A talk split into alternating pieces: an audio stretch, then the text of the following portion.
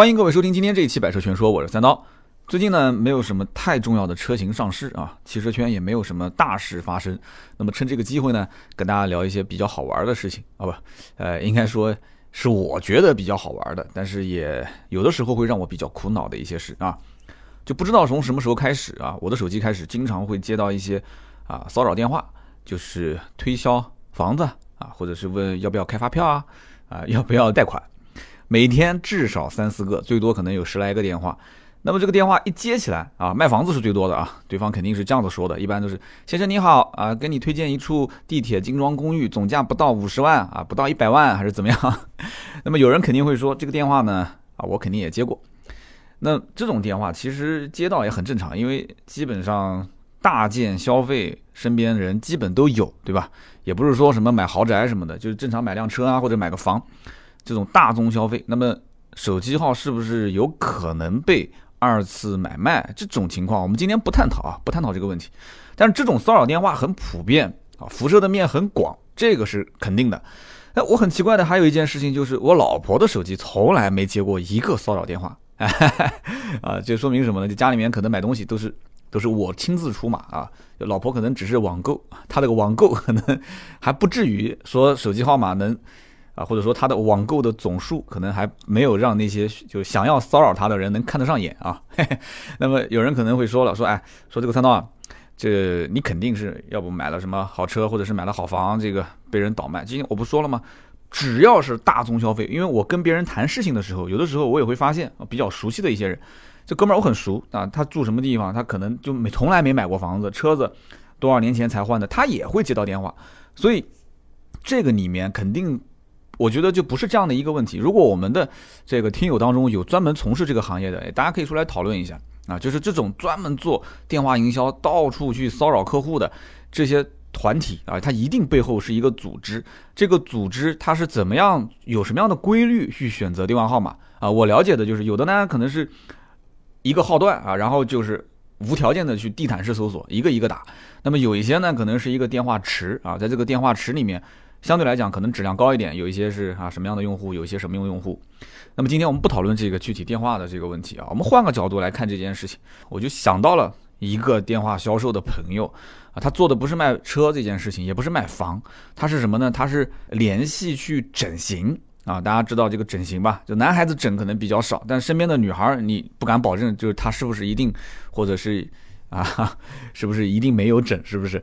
那么在很长一段时间当中呢，这个整形医院其实都是百度竞价排名的消费大户啊。为什么我这么清楚呢？啊，那是因为，那就是因为这么清楚啊，就背后有一些朋友啊，就是做这个的，因为他们每一天的消费都是几十万啊，很夸张，很夸张。每一天啊，兄弟们，每一天的消费，他就靠点击，靠这个点击。但是现在因为这个莆田系嘛，包括很多的一些原因，所以这个整形医院没有以前那么火，但是。这个啊，这个小姑娘啊，小小女孩，她其实对于电话销售这件事情不擅长，但是呢，她很擅长跟别人在网上聊天啊。如果大家知道的话，就是这种搜索完了之后，第一件事情就打开一个页面，肯定是先通过文字两个人在一起接触。这个时候你是不需要留任何信息的，呃，你可以让对方要一个电话号码，保持联系，对方愿意给你就已经非常不错了。我觉得这已经是比正常的网络上。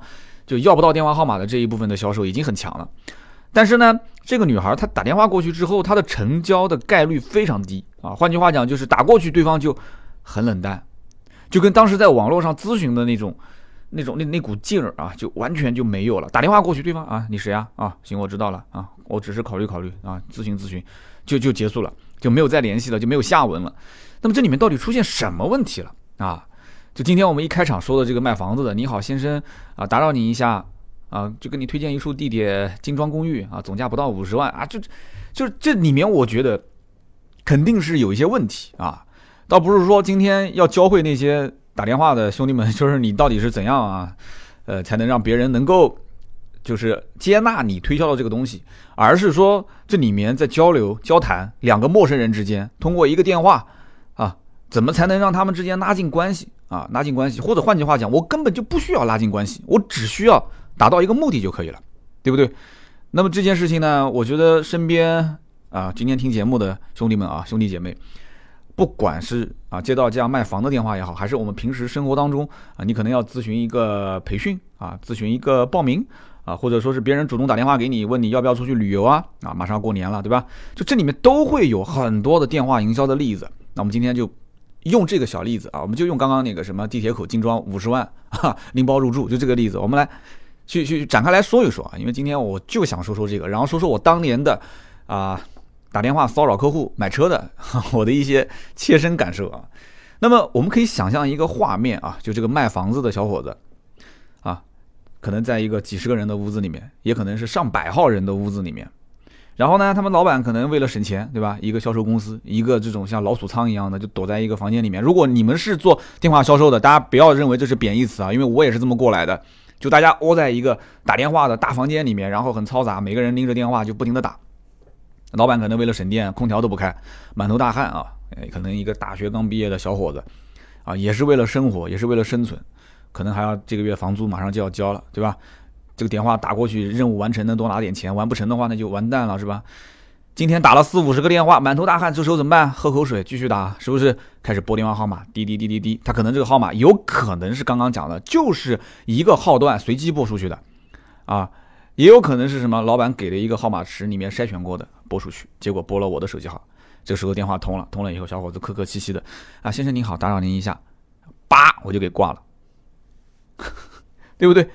叭我就给挂了。为什么挂？很简单，很简单，不对你残忍，你就是对我残忍，对不对？这话可能说的有点有点过分啊，但是我觉得你把我不需要的东西塞进我耳朵里面，那你就是在侵犯我。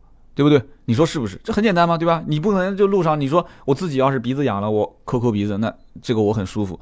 那我走到路上，你把手指插到我鼻子里面，这什么感觉啊？你根本就不知道我需要什么，你就直接插我鼻子说帮我看看有没有。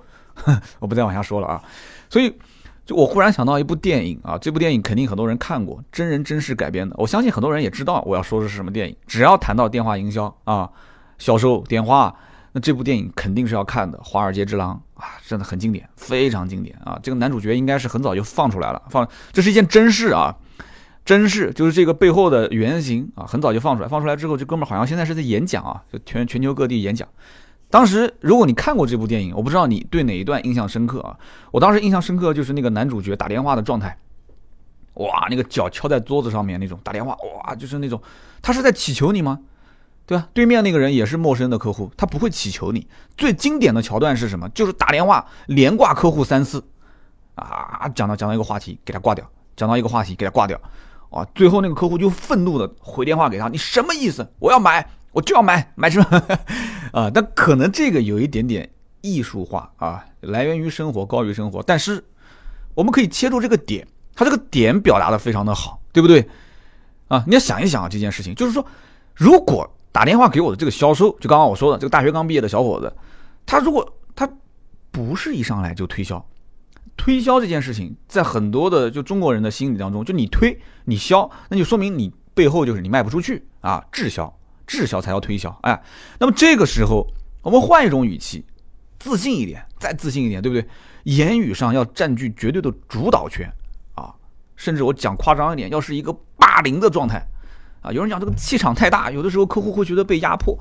电话那一头，这个度你怎么把握？确实，就像烧饭、烧烧菜一样的啊，就是油盐，有的时候老司机，你看那个厨师大厨，哇，你随便一勺子放进去，你感觉他是随便，那是多少年的经验那一勺，对不对？什么时候起锅，放多少油，看起来适量啊，都是适量，这个适量学问可就大了啊。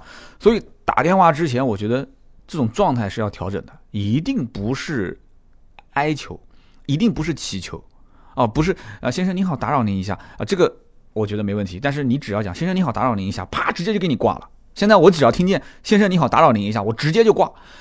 但是固定电话我又不能不接，因为有的时候客户跟我他也会打电话过来，我老挂他电话，有的客户对吧，他也不认识我，心想，哎，这三刀怎么这么拽啊？那我就不跟他合作吧。所以我还得接，接了一听啊，推销我这个，推销我那个。所以我觉得很简单啊，就是。言语上要有绝对的主导权，那我们就把这个事情展开来说一说。那么怎么才能有绝对的主导权呢？我觉得啊，我们是不是可以这样做？那我说的这件事情一定是我试过的啊，我不会给你这种打嘴炮啊，理论上的一些东西跟你讲，我一定是试过，而且一定效果很好。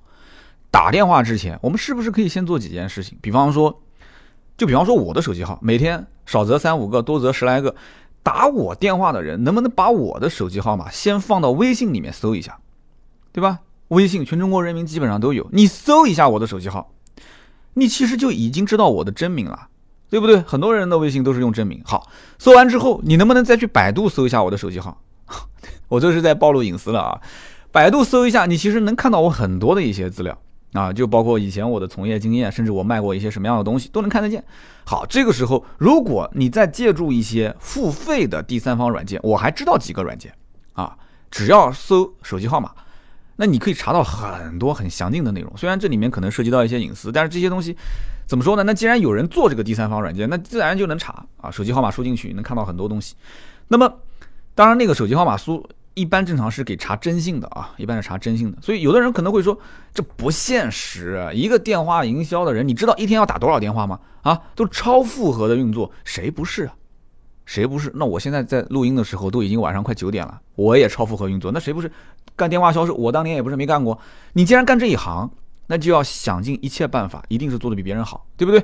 所以有人讲说，那这电话销售一个人有的时候一天要打一两百个电话，我打电话的上限，说实话啊，我一天打五十个，那基本上我就吃不消了，四十到五十就吃不消，再多，因为我们打电话跟客户聊车，基本那就要，反正每个电话我觉得应该不会短，但是我会尽量缩短时间，因为聊时间再长没有用。到店见面放订单在面前，这才是有用的。电话只是沟通一个你所需要，就拎电话之前你所需要达到什么目的，传递过去结束。所以有人可能会觉得，哪还有时间去一个一个搜索，一天一两百个电话不打完，可能你今天工作没完成，领导还要说，是你说的没有错。但是但是我要告诉你一件事情啊，就是这个方法我一定是用过，而且效果还挺好啊，所以你不要放弃。哪怕没有第三方软件，你不要放弃用微信和百度啊这两个去搜索，这是你的权利啊！你不用，那你不用，那没人没人拦着你，对不对？那你的成交概率，我告诉你可以提升，你你不会，那怎么办？对吧？所以这个里面，我觉得啊，很关键的一点就是你要用心，提前花点时间。我相信，就这一点点时间，应该能拉开很多人的，就是跟你之间的业绩。那么有人讲说你光说这个没有用啊，我就算知道你是三刀啊，我也知道你可能以前在奥迪干过啊，我也知道你曾经卖过一辆奥拓，那又怎样？那又怎样？对不对？好，那我们就再模拟一下打电话的这个情景，好不好？还是这个大学毕业的销售啊，完了之后上网搜了一下，哎，微信搜了一下，还发现，哎，这哥们儿，哦，他叫三刀哦，翻一下我朋友圈也可以看到啊，就是能看到几条啊，如果不加好友，然后翻一下我的朋友圈。哦，原来是一个对车很感兴趣的，他可能认为我是很感兴趣啊。然后看一下我以前的销售经历，哦，原来是以前是个卖汽车的啊。这个时候，最起码能还原一个大概的我的一个形象了，对不对？大概的，就花你几分钟时间，应该没超过五分钟吧？好，OK，打个电话过来，电话一抬，直接就说：“三刀你好，哎，你想一下，哎，对吧？前面是说。”呃，先生你好，打扰一下，我叭就给挂了。如果他上来就说三刀你好，我会觉得很奇怪，哎，你是谁，对吧？哎，你好，你是谁？那么对方自报家门，这是必须的。那怎么自报家门？就接下来的谈话的内容一定要让我感兴趣。如果我不感兴趣，你前面花的这些时间还是浪费。那么怎么让我感兴趣呢？我今天反正我不是卖房子的啊，所以我也不太懂这里面套路，我就随便即兴编一小段，算是这个。抛砖引玉，好不好？有卖房子的，肯定有很多大咖；销售肯定也有很多大咖。这里面，我希望大家可以在节目下方讨论啊，说的不好的，大家多多见谅啊。那我是这么说的，我说哦，呃，三刀你好，这个你的电话呢，是我们一个老客户推荐给我的。他说他能买得起我们这里的房，你就一定能买得起，所以让我打个电话给你。就这句话说出去之后，很多人会觉得说，那你这个话是有语病的，对不对？那三刀你肯定会问啊，就说老客户是谁，对不对？那你方不方便说？你又说不出名字。编也不好编，你不能说是王先生、张先生，那你得说出名字，要不然你就卡在这边了。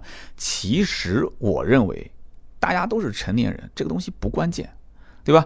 都是见过套路的，这个不关键，这只是一个过渡句，不用当真。下面才是关键啊，下面才是关键，语言节奏要把握好，紧跟着说啊。所以让我打给你啊，他说你一定能买得起，所以让我打给你，但是。哎，你记住，所以让我打给你。你如果后面不接，但是前面这句话一定会给他插入进来问个问题。但你一说但是，一般任何人听见对方说但是，他是不会打岔的啊。但是，但是什么？但是就我们公司呢，通过第三方平台查询过您相关的一些工作啊，包括收入情况，就我们发现，就您目前可能是经营一家创业型的小公司。百度一搜我的手机号码，能看得见的啊，能看见我公司的名字啊，能看得见的。而且现在这种就很清楚，你你能看到我的名字，你要如果再看到百度里面有我的公司名，你直接可以通过软件不用付钱，把我的公司名称输进去，你都能看到法人是谁啊。注册资本是多少？甚至有几个人，有几个股东都能看得很清楚。好，这个时候你可以直接就可以讲了吗？对不对？啊，我感觉啊，就是销售房，我们的销售的这个房产啊，就你你可能是买不起的啊，因为是老客户让我打电话给你，但我表达的就是，嗯，我们销售的房产，因为我知道您现在正在经营一家这个创业型的一个小公司，所以我们销售的房产你肯定是买不起的。我们总价是在三百多万，那么首付不低于百分之五十。不过我们老客户既然要我给您打个电话，所以我还是。冒昧的打扰你一下，但是我下次不会打给你了，不好意思啊，叭，直接给他挂电话啊，直接挂电话，别让他回啊，就这么跟他聊，这一段聊完挂掉结束。有人可能会讲，这就是套路啊，对吧？三刀会上这种套路吗？不会的，哎，说不准，说不准啊，说不准，为什么呢？你凭什么挂我电话？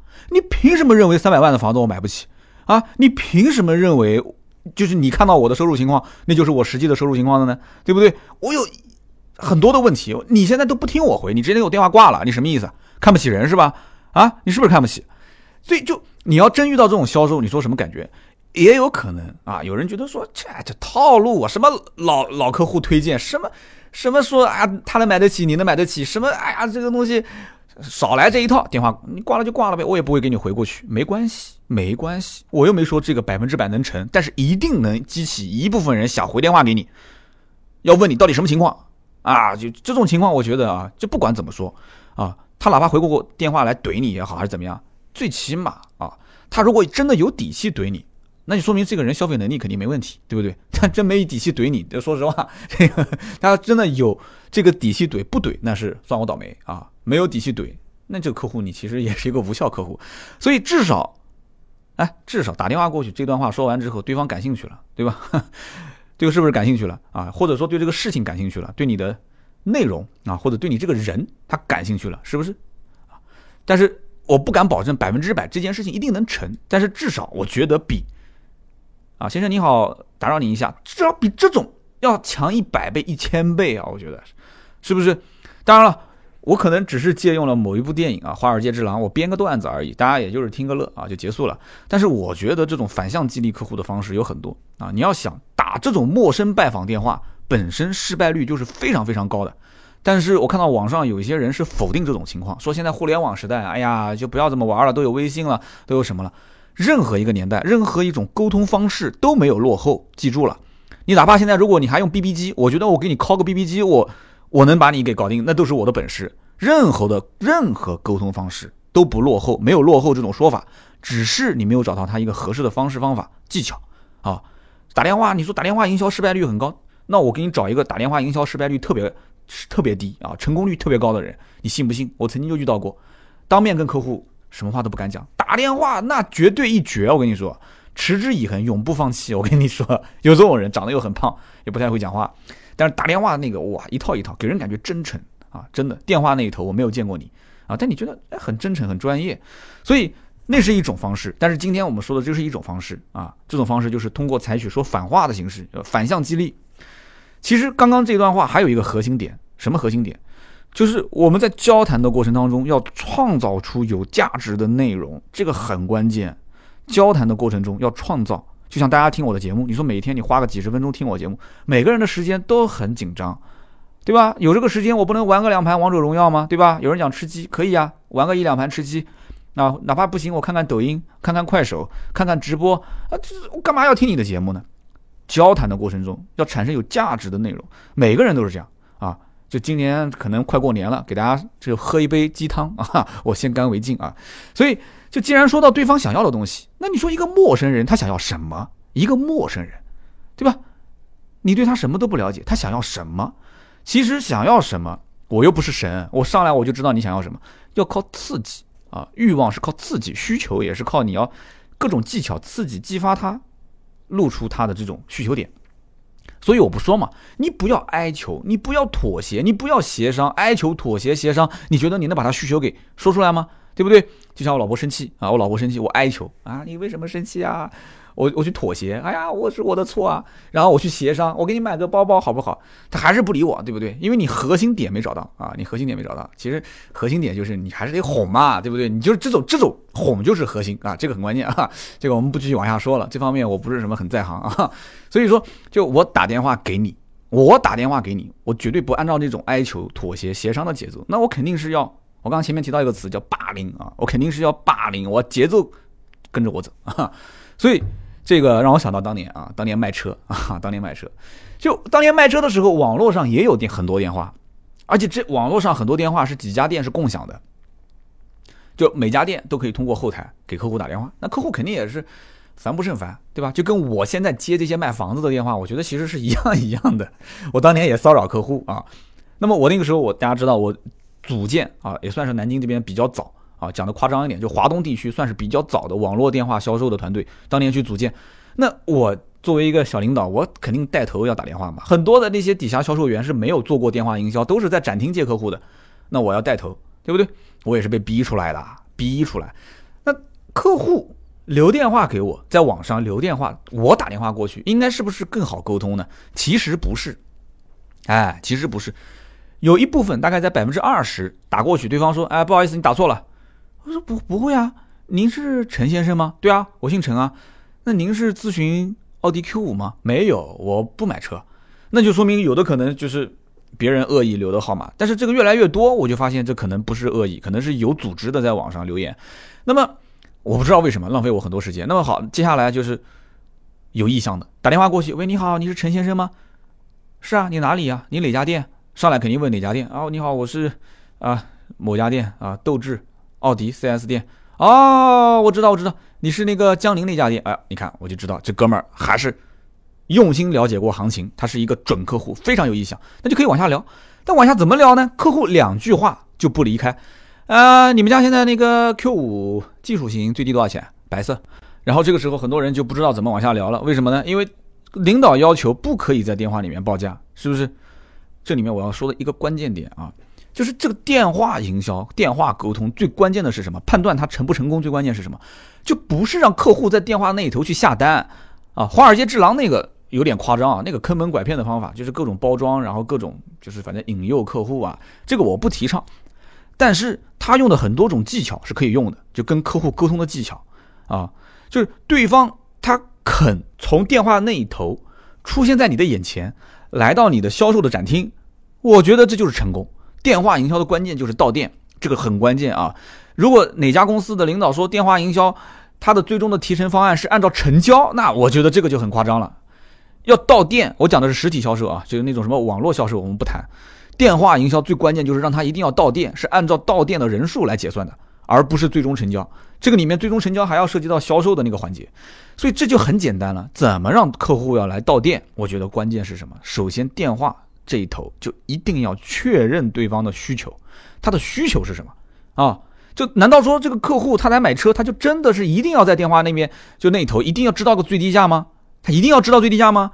难道说他知道的最低价，我就算我掏心掏肺，我把我们店最低价报给他，他认为那是最低价吗？不可能，当然不是啊！那只是电话那一头的客户和你打电话的这个销售之间，你们二位只是陌生人关系。仅此而已，因为你们是陌生人关系啊，你是陌生人，你跟我是陌生人，我跟你聊那么多干嘛？我们俩是陌生人，所以我只想知道你们店最低多少钱，你就是个报价机器。说完挂电话结束，我爱来就来，不来拉倒，对不对？所以为什么现在又会出现啊？很多人讲不能电话你报底价，这都都是销售行业的这个，不管是汽车还是什么行业，都是公认的一个规则，谁先报价谁先死。但是啊，我要说但是，客户不理解。他也不需要理解，他也不懂这件事情呢。销售又不能说破，那怎么办？我觉得很简单啊，很简单。但是这个说起来简单啊，也不容易。就是先建立信任，再产生兴趣。我觉得这个很关键啊。我们就模拟一段吧，好吧？我也算是抛砖引玉啊。汽车销售行业，因为这个东西确实是我当年 当年啊实际啊操作的案例啊。拎起电话，拨上号码，网上留言，王先生，你好，王先生，哎，您是在网上留言咨询奥迪 Q 五技术型吗？对方会说啊，对啊，你哪家店啊？我说我是这个江苏斗志啊，奥迪 4S 店。对方说哦，你是江宁那家店啊？我说对对对对对，啊，南京，看来您奥迪店已经很了解了。那来过我们店吗？来过没来过我们店？我先确认一下，我不管他说的是实话还是假话。然后对方说啊，没有没有没有没有啊，哎，你们店这个 Q 五技术型最低多少钱？关键点。记住啊，转折点、关键点，他问多少钱了，怎么办？其实这个时候，我相信绝大多数电话那头的销售一定是回避这个问题，跟他绕绕各种弯啊。先生，我们电话你不能报价，这是最直接的啊。或者就是稍微那个一点的，就啊，先生，您现在问到多少钱？那不废话吗？客户会告诉你他问到多少钱吗？啊，就算他告诉你，他说啊，我现在问到二十个点，八折，你做得了吗？他给你随便报个价，你能做得了？你做不了，你下不了台，对不对？好，不要谈这个话题啊，不要谈这个话题。正面的去面对他的需求，这就是他现在最直接的需求。你们店多少钱？你们店最低多少钱？我马上立刻我满足你的需求。有人讲说哟呵，三刀，你前面不是讲不能报底价吗？你现在怎么满足他的需求？哎，这个你有可能说我有点咬文嚼字了。你不是问我店最低多少钱吗？好，我把我们店最高权限我报给你就是了，对不对？你要先了解一件事情，整个啊，我们不讲其他城市啊，比方说就南京，南京市整个南京市奥迪 Q 五的。当下举个例子啊，优惠的这个这个点位十五个点，我们随便说啊，十五个点，这十五个点是现在基本上各家店能成交的一个临界点啊。什么叫临界点？就是你再多能不能多也能多啊，十六也能多，多一个点可能四千多块钱，再多一个点有没有可能？也有可能十七个点啊。那么再多一个点有没有可能呢？找找关系或者是特殊情况，十八个点也有可能啊，或者你要是找对人了。那你说再多一个点有没有可能呢？我告诉你，绝对不可能，除非是绝对绝对是关系，就是那种我就不说了，又权钱交换的那种，那我们不谈啊。所以正常情况，客户能问到十五个点，再往多十六个点，十六点就八四折啊，十五个点八五折。有个人可能听不懂，我解释一下，十七个点就是八三，就是你其实只有那么一点点的偏差，你根本不用担心。我上来我跟你就这么说，对吧？我说啊，这个我们店现在最多优惠是十五个点。那对方是不是挂电话了？不会的，为什么我说不会的？因为我上来跟你说十五个点的时候，我并没代表我的话说完了啊，我没有说完，我没说完，你要继续听我往下讲，而且我一定会让你对我下面说的内容感兴趣，这是最关键的，对不对？我非常自信的有这个判断，为什么？因为客户跟我的信息是完全不对称的，我就不相信你随随便便在市场上你能混到二十个点，不可能。对不对？你刚开始，你以陌生用户的形式到一个店里面去问，你可能连十五个点你都问不到。我现在电话里上来抛给你十五个点，其实已经是我们店的可能是总监的权限，对不对？那么这样的话，对方会觉得，哎，这这小子，这家伙，哎，还算比较诚信。这价格报的呢，虽然也不是也不是特别的好啊，我也问到了十五个点，但是呢，还算靠谱。只要对方认为靠谱，这件事情有的谈。我接下来会怎么说？我会说，哎，兄弟。我相信你也问过很多家店了，对吧？这款车我们店的底价真的就是十五个点啊！我相信其他的店也有可能能做到这个价位。那么这个时候客户有可能会插话进来，哎，不急，他插话你就跟他聊，继续往下说啊，继续往下说。但是关键啊，产生兴趣的点记住了。但是兄弟，你要相信我，在哪家店买其实都一样，对吧？车子其实都是一样的，关键是看什么？看服务。关键看服务，我哥们儿我卖奥迪卖六年了，对不对？这个时候关键点来了啊！你不能光说你自己卖六年了，那太虚了嘛！给他秀一段专业技能嘛，是不是？奥迪 Q 五马上是要换代的，所以现在才会那么优惠。为什么马上换代呢？马上换代之后，整个车型要大变样。看过现在的 Q 七吗？对不对？现在 Q 七是什么样子？哎，马上后面内饰外形有什么样的变化？给他秀一段。但是哎，你把它绕回来，怎么绕回来呢？当下。您很有眼光，现在这个版本就是性价比最高的，对不对？就是说这个价格过了这个村肯定是没这个店了，以后再买等新款，今年六月份、七月份上市，上市之后价格肯定又回到了一个几乎是原价的状态，然后你再等它慢慢的降，那还不知道到什么时候，对吧？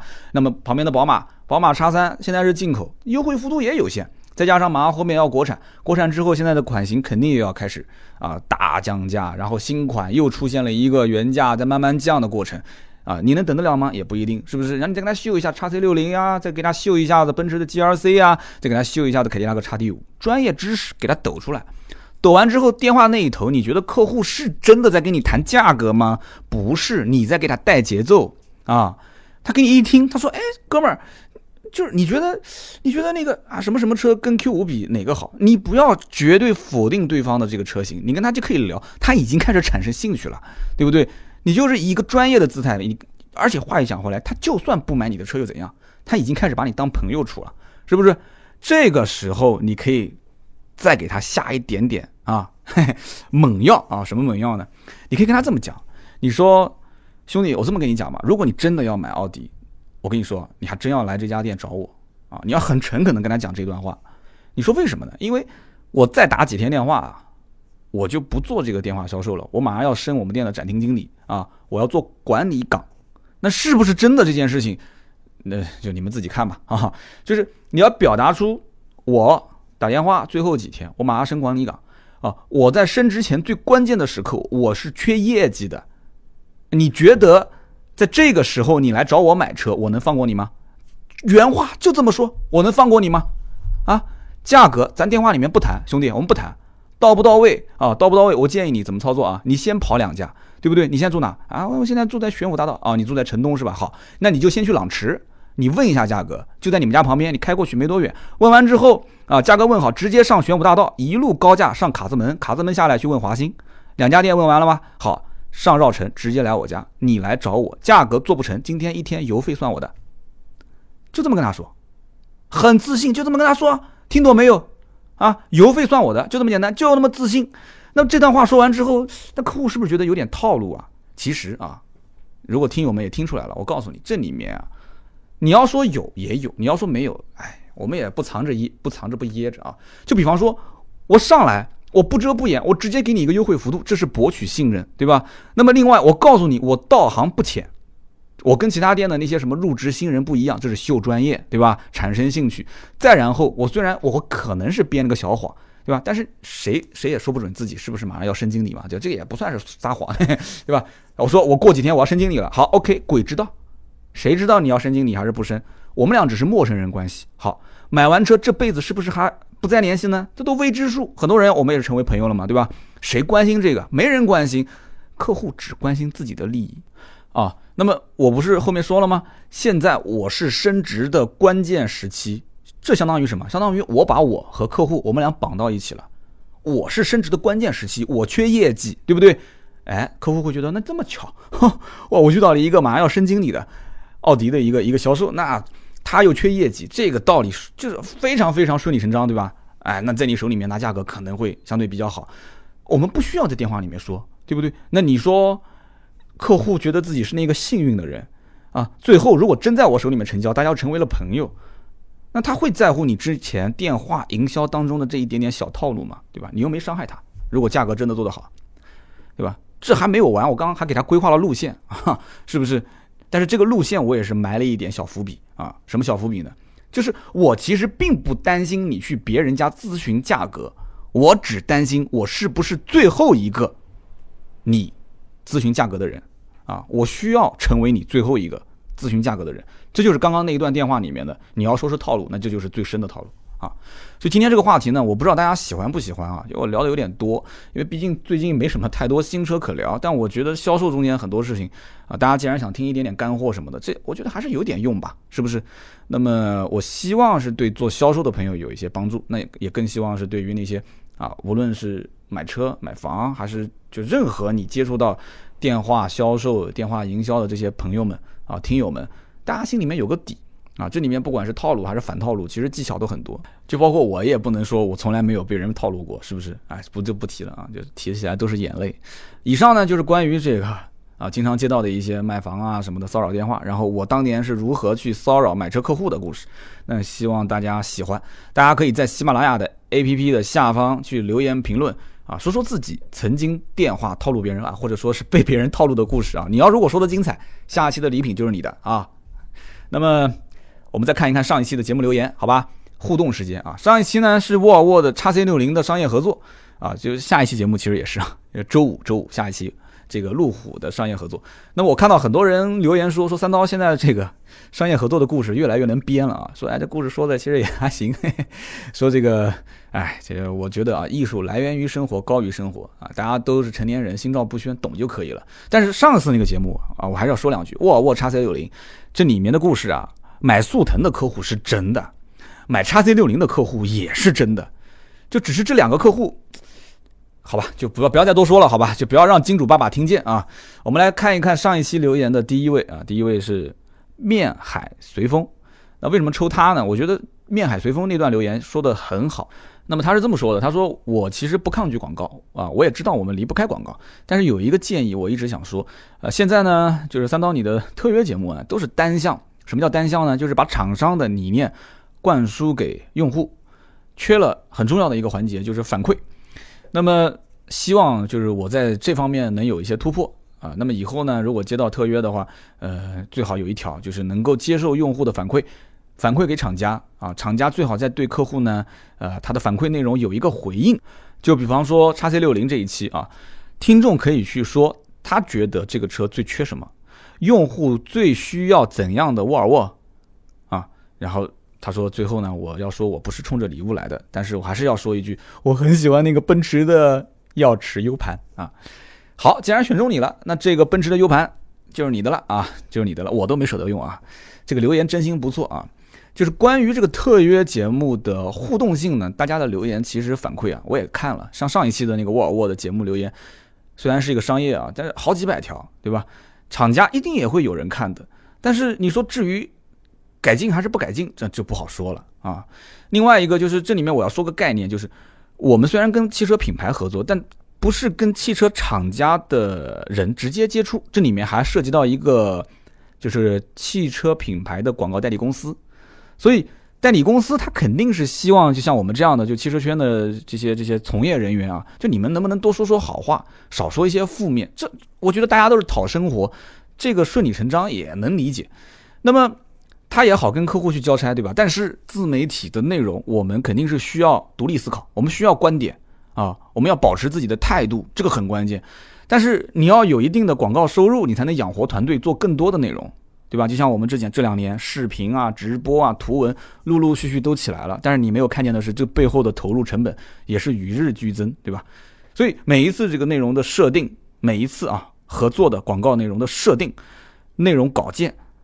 怎么样去最终呈现出来？这都是一次博弈啊，都是博弈。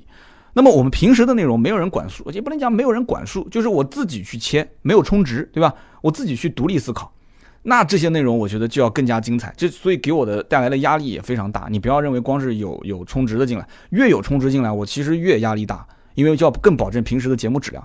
所以大家以后一定要记得，就是说像这种商业啊、特约的节目下方，大家好好留言，真的。就你多打点字，不要吝啬啊！你要针对这个车有什么看法，好的坏的都可以，多打点字，就是多留点言。因为最关心评论区的不仅仅是我，其实还包括这些汽车品牌的啊广告代理公司的一些同事们、工作人员，包括汽车厂家的人也会在看。这就是今天我看到了这一则啊兄弟的留言，我觉得讲的非常的好。就虽然讲，就是从某个层面上来看啊。就是我们也只是一个小小的节目啊，让汽车厂家说能听进去意见，然后再改进啊，就好像很难。但是不要小瞧自己的影响力啊，也不要小瞧群众的力量是无穷的嘛，对不对？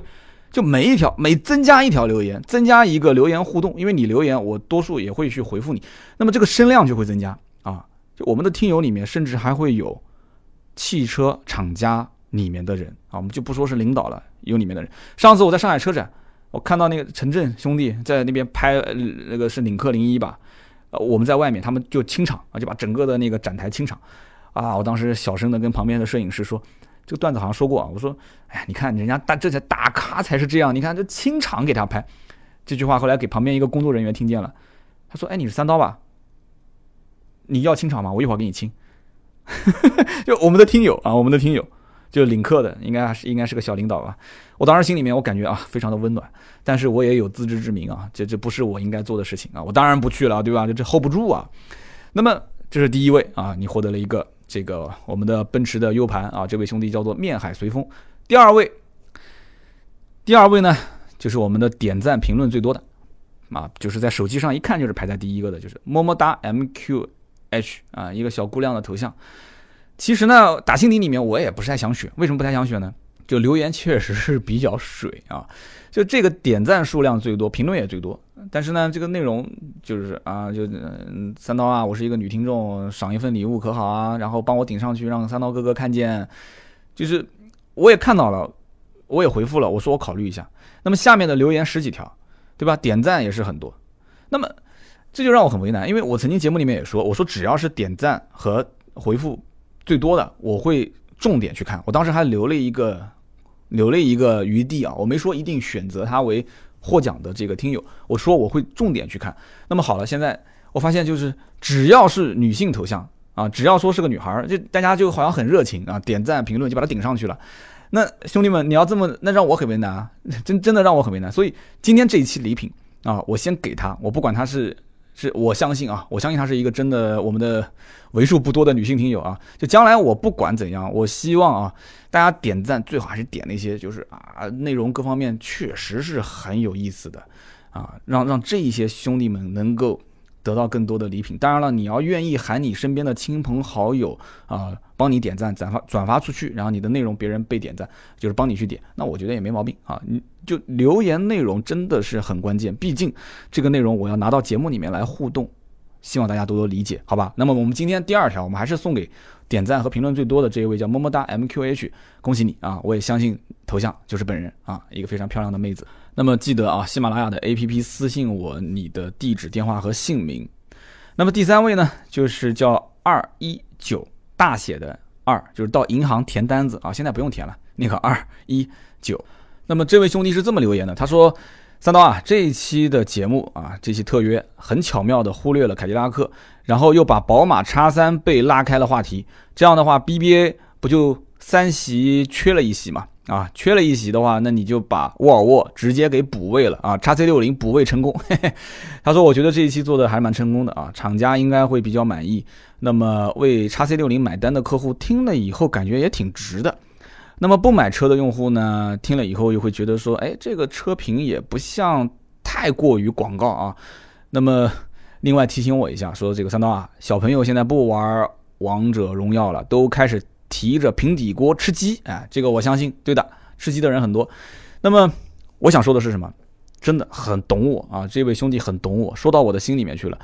其实跟沃尔沃谈这个合作的时候啊，那么再三强调，就沃尔沃那一方啊，再三强调，就是说你不要去攻击竞争对手。其实就不用他讲，我做销售这么多年，我怎么可能会攻击竞争对手呢？这是我们一个，应算是一个职业素养啊。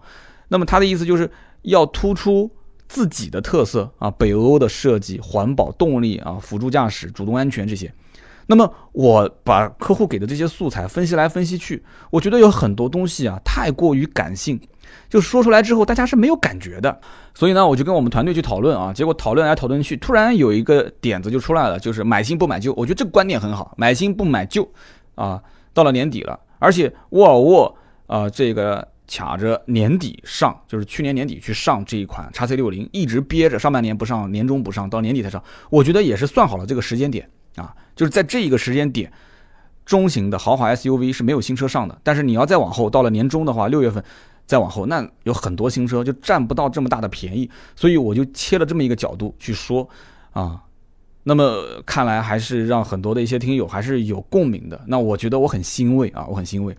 就是说，在这个特约的节目内容里面，呃，可能你感觉就是一个故事呗，但其实这里面我们构思了很多的一些细节啊，就比方说，呃，宝马叉三是进口的，但是马上要国产啊，对吧？奥迪 Q 五下半年啊上市啊，那么奔驰 GLC 马上也要改款啊，这些就听起来好像都是一些能看得见的一些素材，但是你看啊，你全部都可以顺到买新不买旧这个主题里面，那沃尔沃叉 C 六零就是。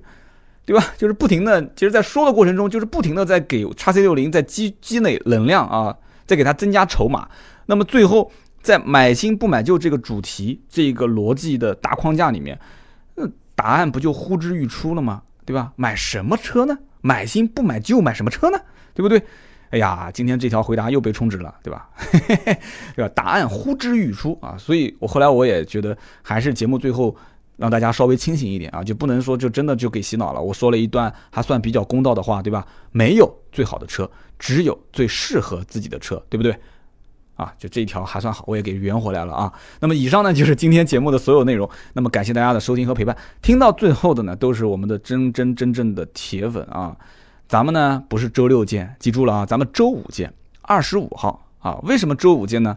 啊，因为有一期路虎发现神行的合作的音频节目。那么这期节目呢，应该还算比较好听。为什么呢？因为这是我去三亚参加完一个活动回来，也是真实的一些感受。那么下期节目呢？老规矩啊，三个礼品恭候大家。那么大家呢，欢迎留言评论，咱们周五见，拜拜。